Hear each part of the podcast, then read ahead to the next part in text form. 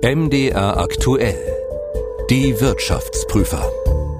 Herzlich willkommen zum Podcast Die Wirtschaftsprüfer. Dem Podcast, in dem wir Wirtschaft erklären, Zusammenhänge prüfen, mit einfachen Worten und so, dass es hoffentlich jeder versteht. Ich bin Ralf Geisler, Wirtschaftsredakteur bei MDR aktuell. Und ich bin Oliver Holtemöller, Vizepräsident am Leibniz-Institut für Wirtschaftsforschung Halle. Und heute wollen wir ein Thema beleuchten, das ja vordergründig eigentlich eher was mit Sozialpolitik als mit Wirtschaft zu tun hat. Wir reden über die Rente. Wie zukunftssicher ist die gesetzliche Rentenkasse? Wie funktioniert das überhaupt mit der Rentenversicherung? Was will die neue Regierung ändern? Und gibt es vielleicht bessere Rentenmodelle in anderen Ländern? Schön, dass Sie dabei sind und uns wieder zuhören. Ob man will oder nicht, als Angestellter bekommt man jeden Monat den Rentenbeitrag von seinem Bruttolohn abgezogen. Aktuell sind das 9,3 Prozent. Und der Arbeitgeber, also der Chef, der legt noch einmal dieselbe Summe obendrauf. Weil man das Geld ja irgendwie nie zu Gesicht bekommt, macht man sich darüber auch wenig Gedanken. Dabei liegt eine Frage angesichts der doch recht stattlichen Summen ja nah. Was, Herr Holtemöller, passiert denn eigentlich mit dem Rentenbeitrag? Der Rentenbeitrag fließt zunächst einmal in die Kasse der äh, deutschen gesetzlichen Rentenversicherung. Die verwaltet sozusagen die Beitragseinnahmen und bestreitet daraus die laufenden monatlichen Ausgaben für die Rentnerinnen und Rentner in Deutschland. Kann man denn sagen, wie viel die gesetzliche Rentenversicherung so Monat für Monat auszahlt? Ja, eine Monatsausgabe beläuft sich so auf etwa 25 Milliarden Euro. 25 Milliarden Euro pro Monat. Das klingt nach viel. Wie viel hat die Rentenversicherung trotzdem noch auf der hohen Kante? Also gibt es da sowas wie Reserven oder wird da immer umgesetzt, was reinkommt, geht direkt wieder raus an die Rentner? Die Einnahmen der Rentenversicherung, die schwanken mit der Konjunktur. Wenn wir ein Boomjahr haben, dann nehmen die Einnahmen zu, weil die Löhne höher sind und die Einnahmen der Rentenversicherung ja prozentual an die Löhne gekoppelt sind. Also in einem Boomjahr steigen die Einnahmen der Rentenversicherung und in einem Rezessionsjahr, wo die Löhne sinken, so wie es beispielsweise auch in der Corona-Pandemie der Fall war, da äh, gehen die Einnahmen, die Beitragseinnahmen der Rentenversicherung nach unten. Und diese Schwankungen werden dann ähm, gegebenenfalls, wenn die Ausgaben mal höher sein sollten als die Einnahmen aus einer Rücklage beglichen. Im Moment liegt diese Rücklage so in der Größenordnung von 30 Milliarden Euro. Das heißt, einen Monat könnte man, also einen reichlichen Monat könnte man Renten auszahlen, ohne dass äh, zusätzliche Gelder wieder reinkommen, aber dann wäre auch diese Kasse tatsächlich leer. Im Moment ist das so, aber wir sehen schon jetzt, dass diese Rücklage natürlich in der gegenwärtigen Situation kleiner wird. Wegen Corona.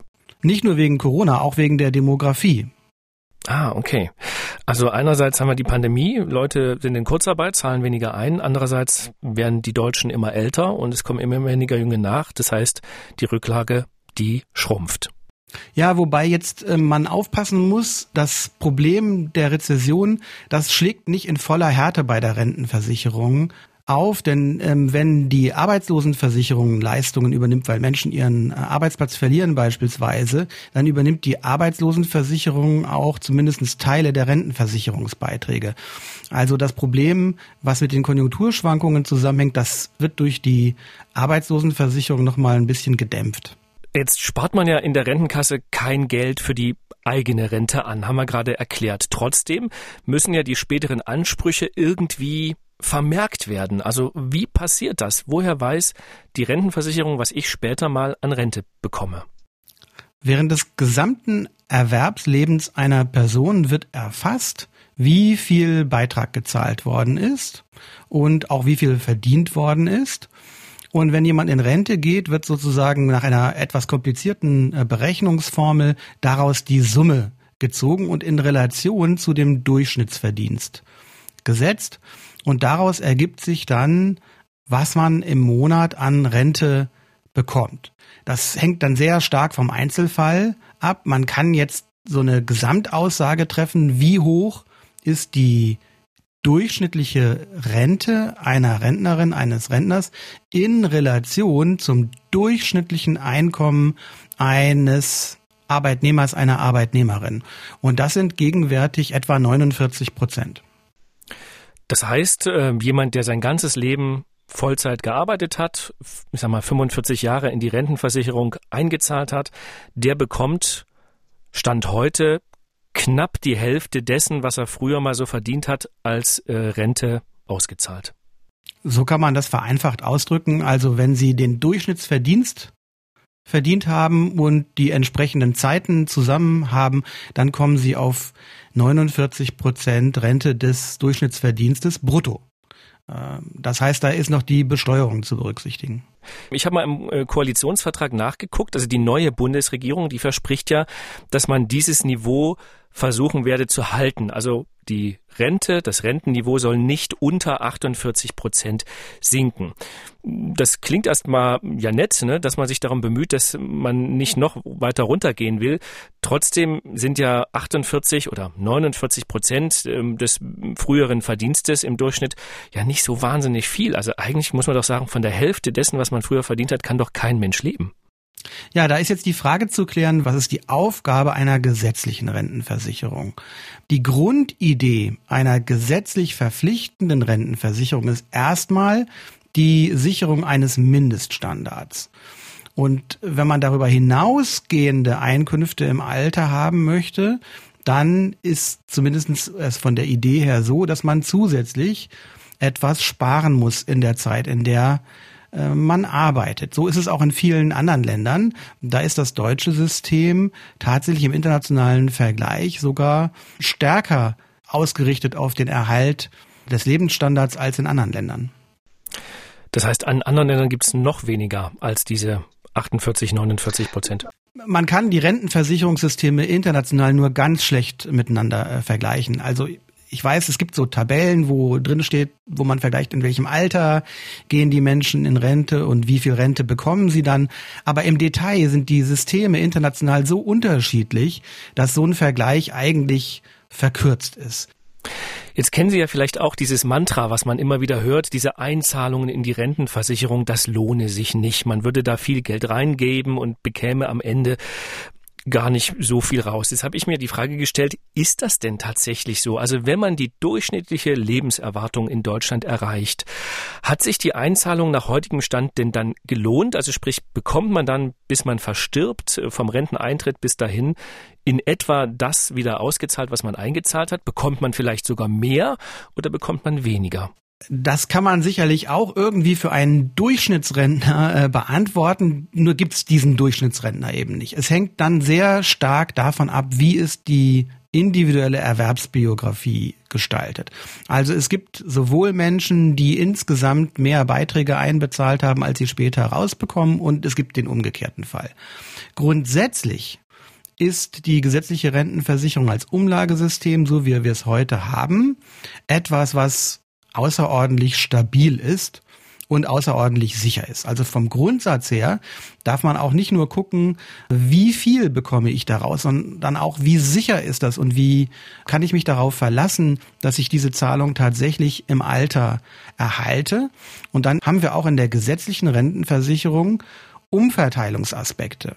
Also Menschen, die zum Beispiel eine Erwerbsminderungsrente erhalten, weil sie nicht mehr ihrer vollen Erwerbstätigkeit nachgehen können, die erhalten natürlich, das ist ja auch gewünscht so, am Ende mehr heraus, als sie einbezahlt haben.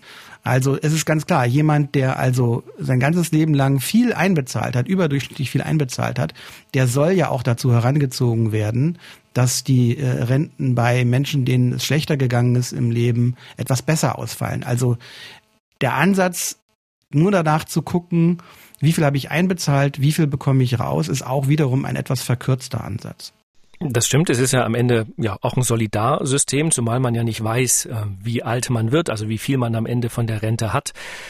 Ich habe trotzdem mal nachgeguckt und das fand ich eben ganz interessant. Also es gibt eine Studie des Deutschen Instituts für Wirtschaftsforschung im Auftrag der gewerkschaftsnahen Böckler Stiftung und die haben das für so ein paar Beispiele mal durchgerechnet, also für Menschen, die eben tatsächlich Vollzeit gearbeitet haben, zur regulären Renteneintrittszeit in Rente gegangen sind und die durchschnittliche Lebenserwartung auch erreicht haben. Und die sagen tatsächlich, und das hat mich echt überrascht, man bekommt sogar mehr raus, als man am Ende eingezahlt hat, bislang zumindest. Man hätte am Ende drei Prozent Rendite erwirtschaftet. Da habe ich gedacht, Mensch, das ist ja gar nicht so schlecht. Wo kriegt, wo kriegt man die denn sonst noch? Naja, das ist aber auch eine Berechnung, die man mit etwas Vorsicht genießen muss. Also wir haben ja durch das Umlagesystem ein, ein System geschaffen, bei dem die Rentnerinnen und Rentner vom Produktivitätsfortschritt in der Gesellschaft profitieren. Ja, weil die Rentenhöhe, wie wir ja am Anfang besprochen haben, am laufenden Durchschnittseinkommen sich orientiert. Und das Durchschnittseinkommen steigt ja in der Bevölkerung weiter, auch wenn ich schon in Rente bin. Das heißt, obwohl ich dann eigentlich selber nicht mehr im Erwerbsleben stehe, partizipiere ich als Rentner weiterhin an Lohnanstiegen, sei es an Lohnanstiegen, weil die Inflation steigt oder weil eben das Produktivitätsfortschritt an die Beschäftigten weitergegeben wird. Das ist also in dem System angelegt. Wenn man jetzt sich anschauen wollte, ist das äh, eine gute Rendite oder ist das eine schlechte Rendite, dann müsste man das vergleichen mit alternativen Anlageformen. Und da ist es eben wieder so, es kommt ganz stark darauf an, wie groß ist mein Sicherungsbedürfnis. Die gesetzliche umlagefinanzierte Rentenversicherung ist eben aus Sicht des Einzelnen bombensicher. Und da ist das natürlich tatsächlich erstmal zur Absicherung eines Mindeststandards im Alter eine sehr gute Absicherungsmöglichkeit. Jetzt haben wir schon mehrfach darüber gesprochen, dass die heutigen Beschäftigten die Beiträge für die heutigen Rentner bezahlen, aber äh, der Staat schießt trotzdem noch Geld zu. Also es ist nicht so, dass sich die Rentenversicherung allein aus den versicherten Beiträgen refinanzieren lässt, sondern es gibt noch einen staatlichen Zuschuss. Wie hoch ist der eigentlich? Ja, die Einnahmen der Rentenversicherung reichen bei weitem nicht aus, um ihre Ausgaben zu decken. Im Moment liegt der allgemeine Bundeszuschuss in der Größenordnung von 75 Milliarden Euro pro Jahr. Das ist also ein gutes Fünftel der Ausgaben, die die Rentenversicherung tätigt und die eben nicht gedeckt sind durch die eigenen Beitragseinnahmen. Ich will das mit Ihnen gleich noch vertiefen. Die Frage, wie kriegt man die Rente zukunftssicher, weil ja die Deutschen immer älter werden und vor allem, weil immer weniger junge nachkommen. Vorher möchte ich aber einen kleinen Hörtipp geben, wie in jedem Podcast, denn wir machen bei MDR aktuell ja nicht nur die Wirtschaftsprüfer. Ein Podcast, den ich Ihnen ans Herz legen möchte, das ist der Podcast Das große Ganze, der gesellschaftskritische Podcast.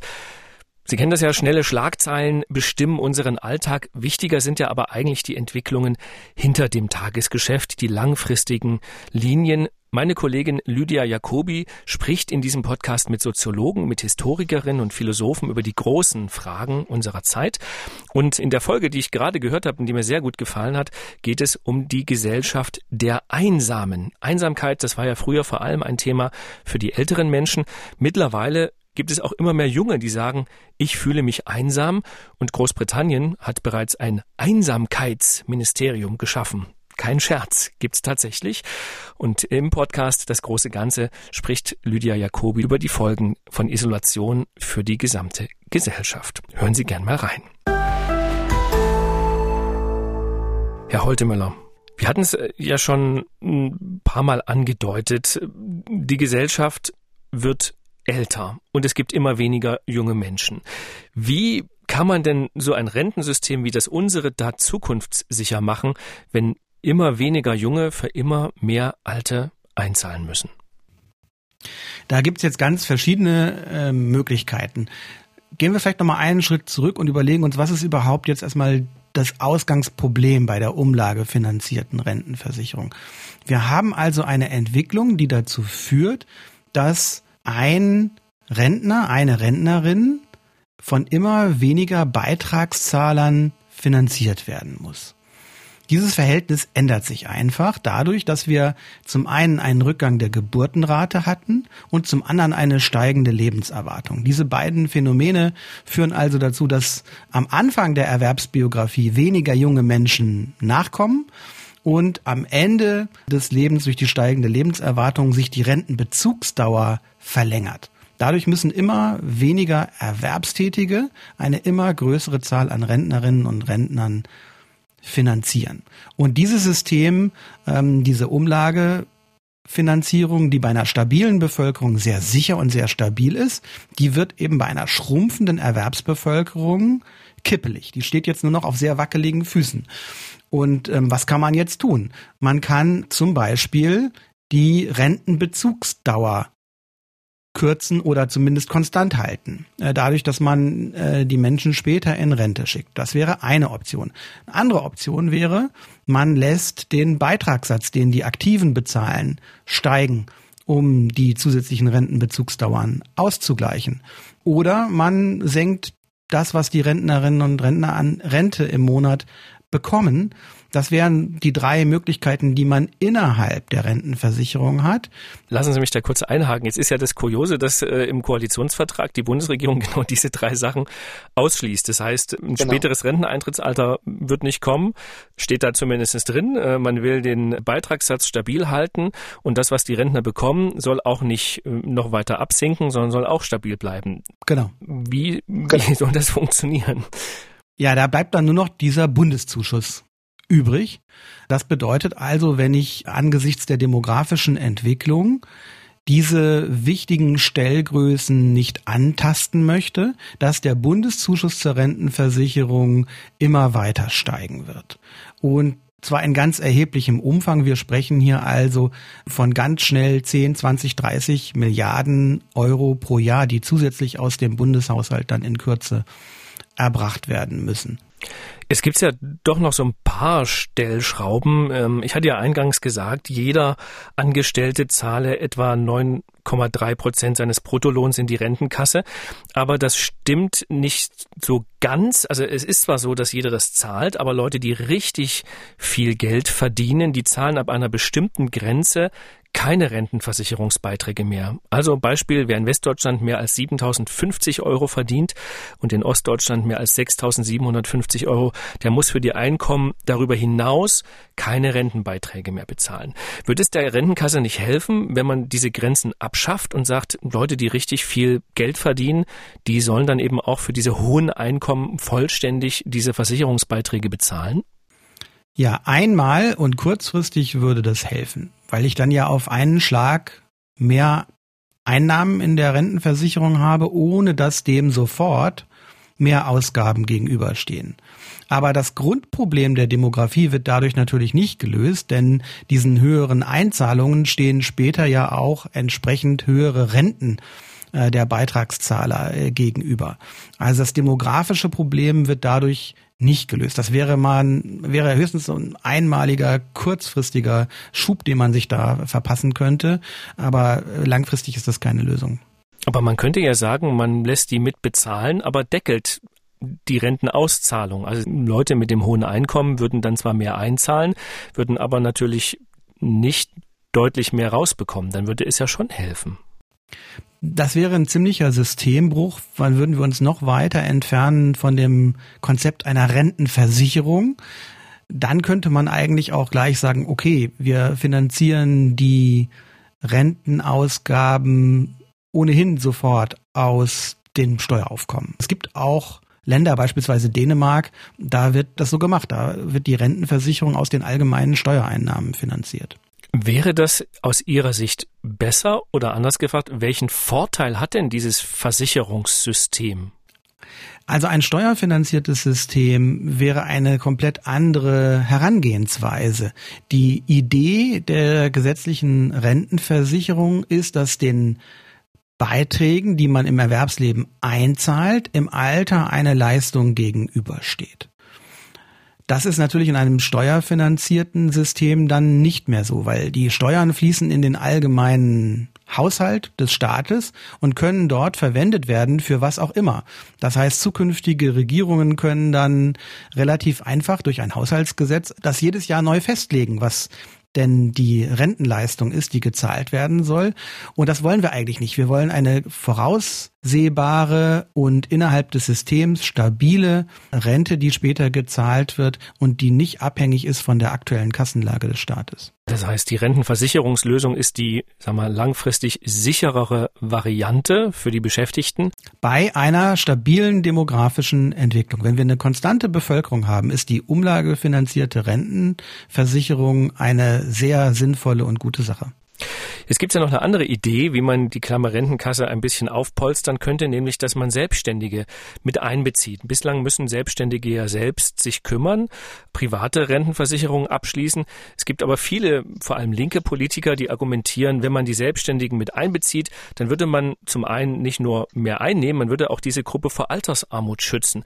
Macht es aus Ihrer Sicht Sinn, die Selbstständigen in die Rentenversicherung mit einzubeziehen?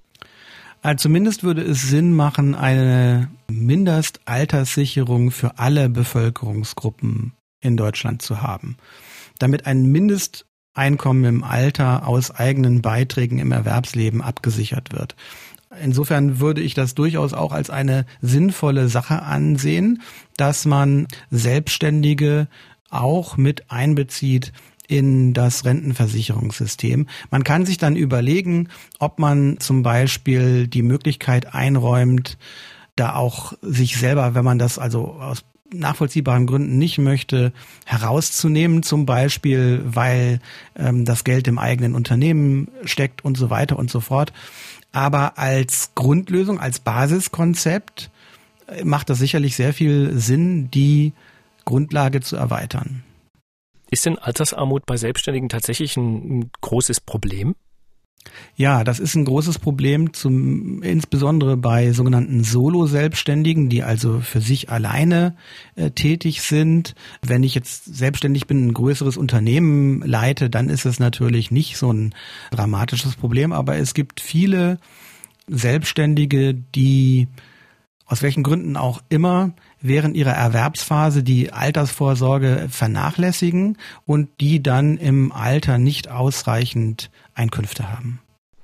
Aber es ist am Ende ja so, wenn man die Selbstständigen mit einbezöge, so ähnlich wie bei den Menschen mit dem hohen Einkommen. Also wirklich entlasten würde es die Kasse ja wahrscheinlich nur kurzfristig, weil Sie würden ja nicht nur einzahlen, Sie erwerben ja auch dann irgendwann Ansprüche.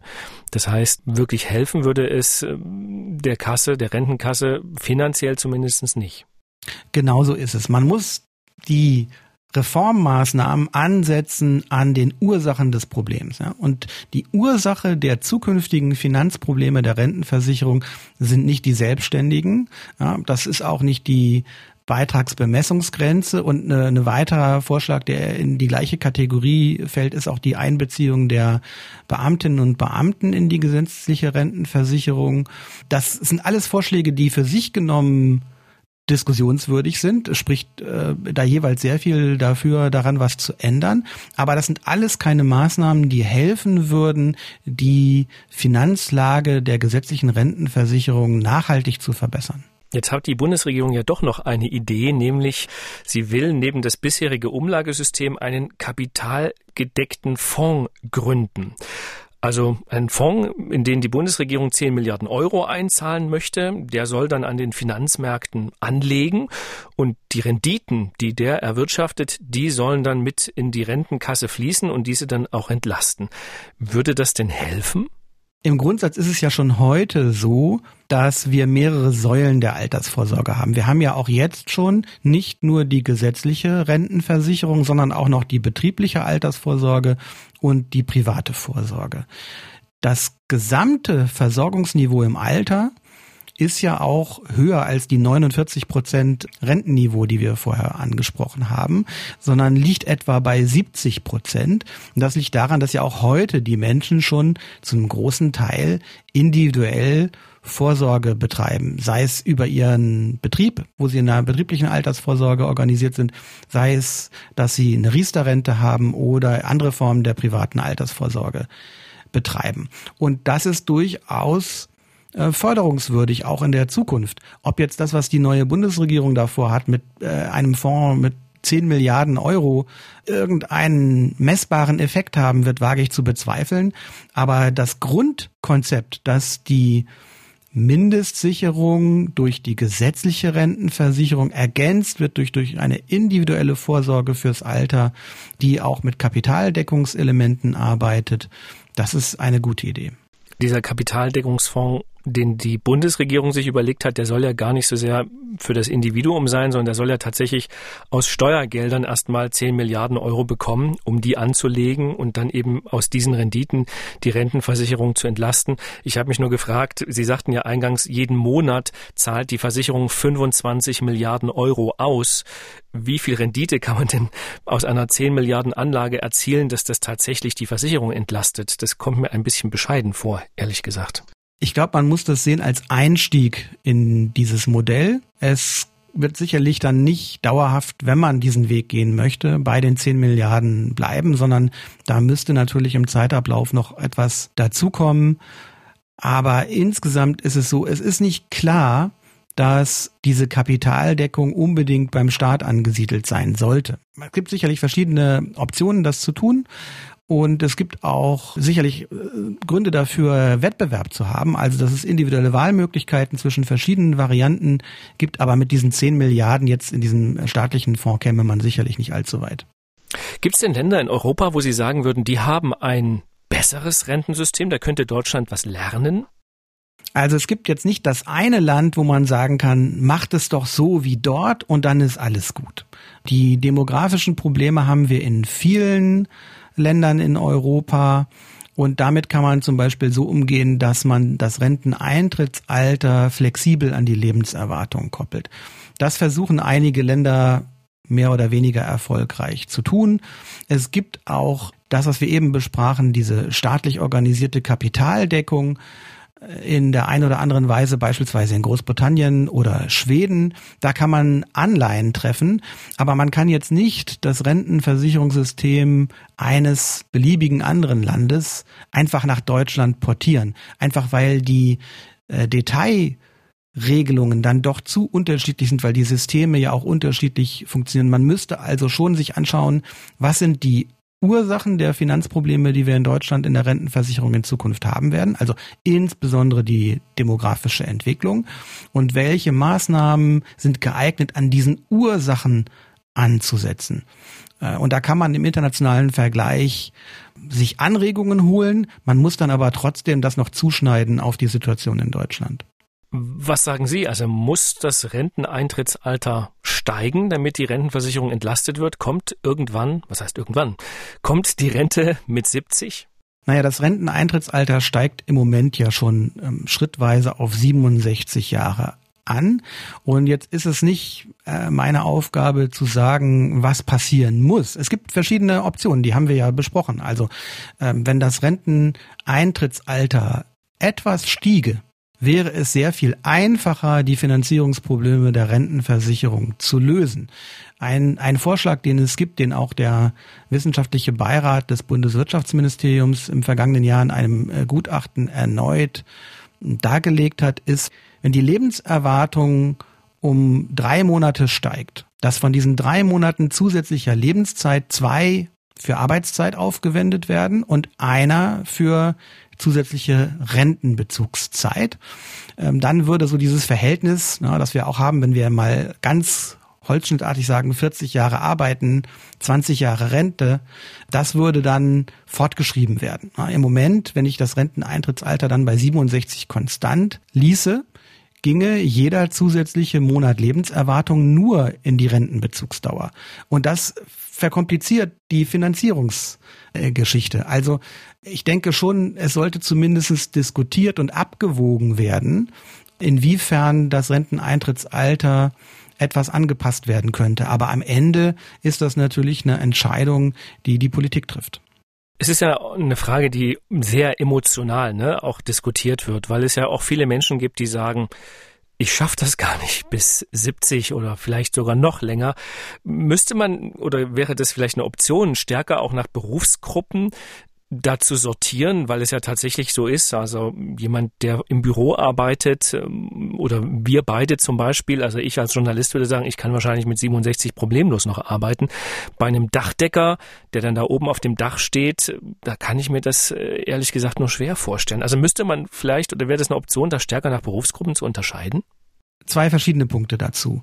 Ähm, es ist schon mal so, dass tatsächlich eine Erhöhung des Renteneintrittsalters Verteilungswirkungen hätte, die die meisten Menschen als ungerecht empfinden. Es ist nämlich so, dass die Lebenserwartung etwas auch ähm, zu tun hat mit der Höhe des Einkommens. Also rein statistisch ist es so, dass Menschen, die ein geringes Einkommen haben, häufig auch eine geringere Lebenserwartung haben. Die wären äh, praktisch dann doppelt bestraft durch ein höheres Renteneintrittsalter. Auf der anderen Seite ist es so, dass wir natürlich uns dem Problem stellen müssen, oder ist auch vielleicht gar nicht als Problem zu bezeichnen, dem Phänomen stellen müssen, dass die Menschen älter werden, als das früher der Fall gewesen ist. Und das bedeutet in vielen Berufen, dass man nicht bis zum Renteneintritt der Tätigkeit nachgehen kann, die man mit jungen Jahren einmal gelernt hat. Das ist natürlich bei körperlich anstrengenden Tätigkeiten viel offensichtlicher als bei anderen, aber durch zum Beispiel solche Entwicklungen wie künstliche Intelligenz, Digitalisierung sind auch Berufe von ähm, Akademikerinnen und Akademikern dem, dem technologischen Fortschritt stärker vielleicht ausgeliefert, als das früher der Fall gewesen ist.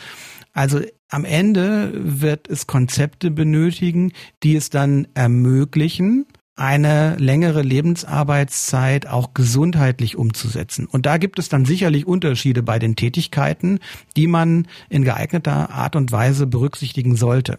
Das ist leicht gesagt. In der Praxis ist es natürlich sehr schwer umzusetzen. Könnte man denn eigentlich dieses System nicht komplett flexibel gestalten, also weg von diesem mit 67 geht's in Rente und man sagt einfach, man macht es komplett frei. Also jeder entscheidet selbst, wenn er genug hat und dann bekommt er dann eben mehr oder weniger Rente mit so Tabellen und so, würde ja gehen. Ja, das gibt's auch in einigen Ländern, also da wird der Begriff Flexi-Rente in der Regel für äh, verwendet. Das System führt dann aber natürlich dazu, dass die Rentenhöhe von der Lebensarbeitszeit nochmal stärker abhängt, als das jetzt der Fall ist. Das würde also bedeuten für Menschen, die früher in Rente gehen, auch eine geringere Rente. Das ist klar. Und das ist ja eben das, ja, aber Sie sagen, das ist klar, aber das ist ja nun mal politisch auch im Koalitionsvertrag ausgeschlossen. Ne? Es, das Rentenniveau soll nicht sinken. Das ist eine politische Entscheidung und das erschwert dann natürlich auch solche Konzepte. Wie viel wichtiger wird aus Ihrer Sicht in Zukunft private Zusatzvorsorge?